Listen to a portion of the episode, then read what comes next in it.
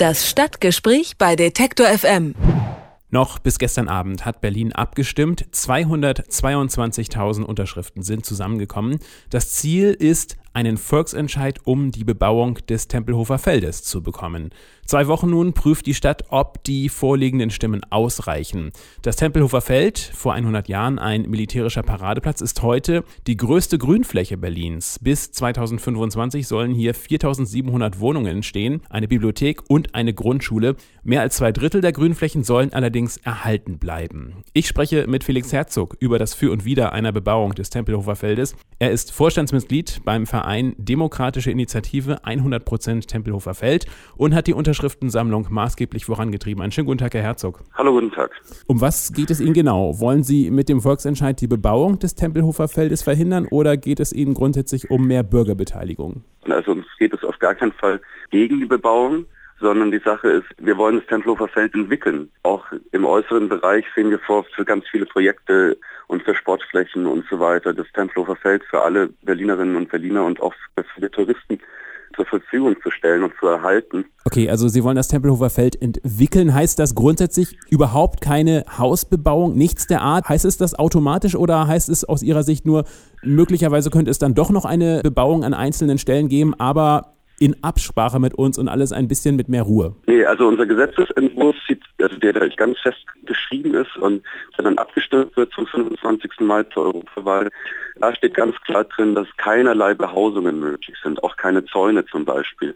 Aber wir wollen nicht so klassisch irgendwie in Richtung Behausung, also Wohnungen oder, oder auch Gewerbe, sondern wir möchten es anders entwickeln. Wir möchten da, da Projekten eben die Möglichkeit bieten und allen Berlinern und Berlinern die Möglichkeit bieten, dieses weite Feld auch zu nutzen, was sonst vielleicht bisher noch gar nicht möglich war in dieser Stadt. Auch nach einer Bebauung würden aber doch immerhin zwei Drittel der gesamten Freifläche erhalten bleiben. Das ist ja nun absolut nicht wenig. Warum geht für Sie Grünfläche vor Nutzfläche?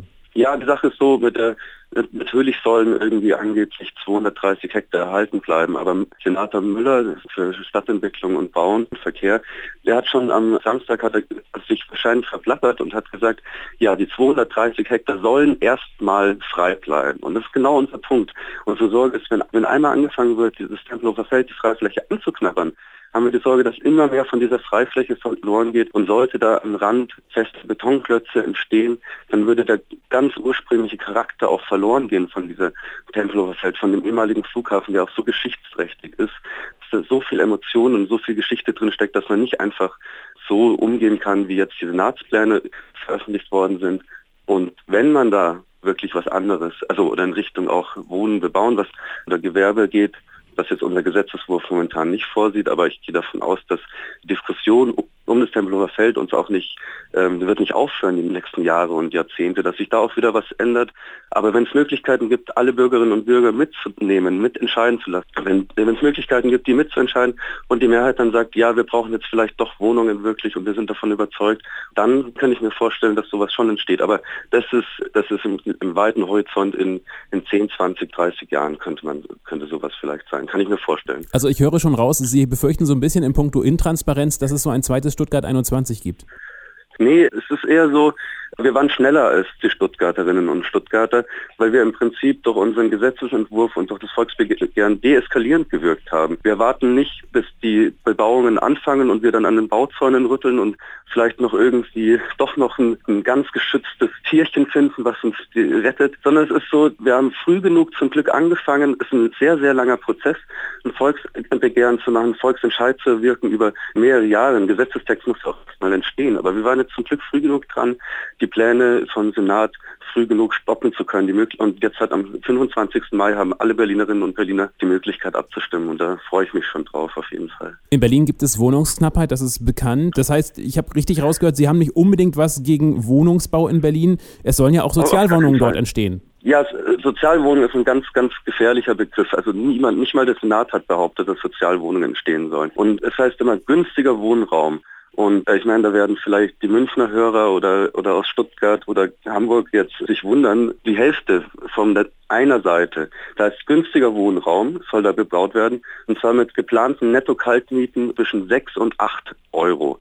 Und das ist einfach zu viel für Berliner Verhältnisse. Die Mieten sind ungefähr teilweise bei 5 Euro im Schnitt und selbst das ist manchen Leuten zu viel. Man kann nicht als Senat sich hinstellen und sagen, wir planen da günstigen Wohnraum und zwar 6 bis 8 Euro netto kalt. Das ist einfach viel zu viel. Das heißt, hätten Sie denn eine Idee, wo denn ansonsten Wohnungen in Berlin äh, hingebaut werden könnten, um den Berliner Wohnungsmarkt zu entlasten? Ja, es ist so, dass Jetzt insbesondere die letzten Monate sind nochmal Flächen bekannt geworden. Also wir wussten auch durch eine Studie, dass es die gibt. Es gibt mindestens 1500 Hektar an Fläche innerhalb vom Stadtgebiet, die direkt erschlossen sind, wo man nicht groß Infrastruktur installieren muss, die sofort bebaut werden könnten. Und da gibt es ganz viele Flächen, die aber auch teilweise, da werden teilweise die Informationen vorgehalten, weil wir haben so das Gefühl, dass die Regierung, die schwarz-rote Regierung in Berlin sich dann am Ende der Legislaturperiode hinstellen möchte und sagen möchte, hier, wir haben für Wohnungen gesorgt und der Fokus, und das wissen wir auch von Verwaltung innerhalb der, Senatsverwaltung, dass der Fokus und so sehr aufs Tempelhofer Feld ist, dass viele andere wichtige Flächen vernachlässigt werden, was die Entwicklung angeht. Sie schreiben auf Ihrer Internetseite, dass die Pläne des Berliner Senats unwirtschaftlich seien. Ist denn der Betrieb einer freien Fläche nicht auch unwirtschaftlich? Ja, das ist die Frage, wie man, was, was wirtschaftlich ist, was Geldwerte sind. Also mir persönlich ist es, geht so, dass ich da auch wahnsinnig viel, viel Glück empfinde auf dem Tempelhofer Feld. Und ich glaube, vielen anderen geht es auch so. Und das, das kann man nicht mehr in Geld bewerten. Und ich glaube auch, dass langfristig das Tempelhofer Feld, die Freifläche, ein Symbol nach außen hin für die Stadt ist und ein neuer Tourismusmagnet vielleicht aus. Aber ich glaube, dass, dass das Tempelhofer Feld noch so viel Potenzial hat, auch für Touristen und für Besucher, ähm, dass da irgendwie schon auch, wenn es nur nötig ist, das so ein Geld zu fassen, mehr Geld umgesetzt wird. Wir halten nochmal fest, also der 25. Mai ist möglicherweise der Termin dann für den Volksentscheid. Da werden jetzt genau. die Unterschriften für geprüft. Was muss äh, nach dem Volksentscheid juristisch geschehen, damit das Tempelhofer Feld erhalten bleibt? Ja, also dann gilt unser Gesetzestext, wenn die Mehrheit ähm, am 25. Mai entschieden hat, also wir brauchen mindestens 25 Prozent aller Wahlberechtigten, müssen mit Ja abstimmen, insgesamt natürlich die absolute Mehrheit. Und dann haben wir als Bürgerinnen und Bürger ein eigenes Gesetz verabschiedet und das ist sofort gültig. Also, in Berlin gibt es möglicherweise einen Volksentscheid darüber, ob das Tempelhofer Feld, der frühere Flughafen Tempelhof, bebaut werden darf oder nicht. Das war dazu Felix Herzog. Er ist Vorstandsmitglied des Vereins Demokratische Initiative 100% Tempelhofer Feld. Dankeschön für das Gespräch. Ich danke auch. Schönen Tag noch. Tschüss. Alle Beiträge, Reportagen und Interviews können Sie jederzeit nachhören im Netz auf detektor.fm.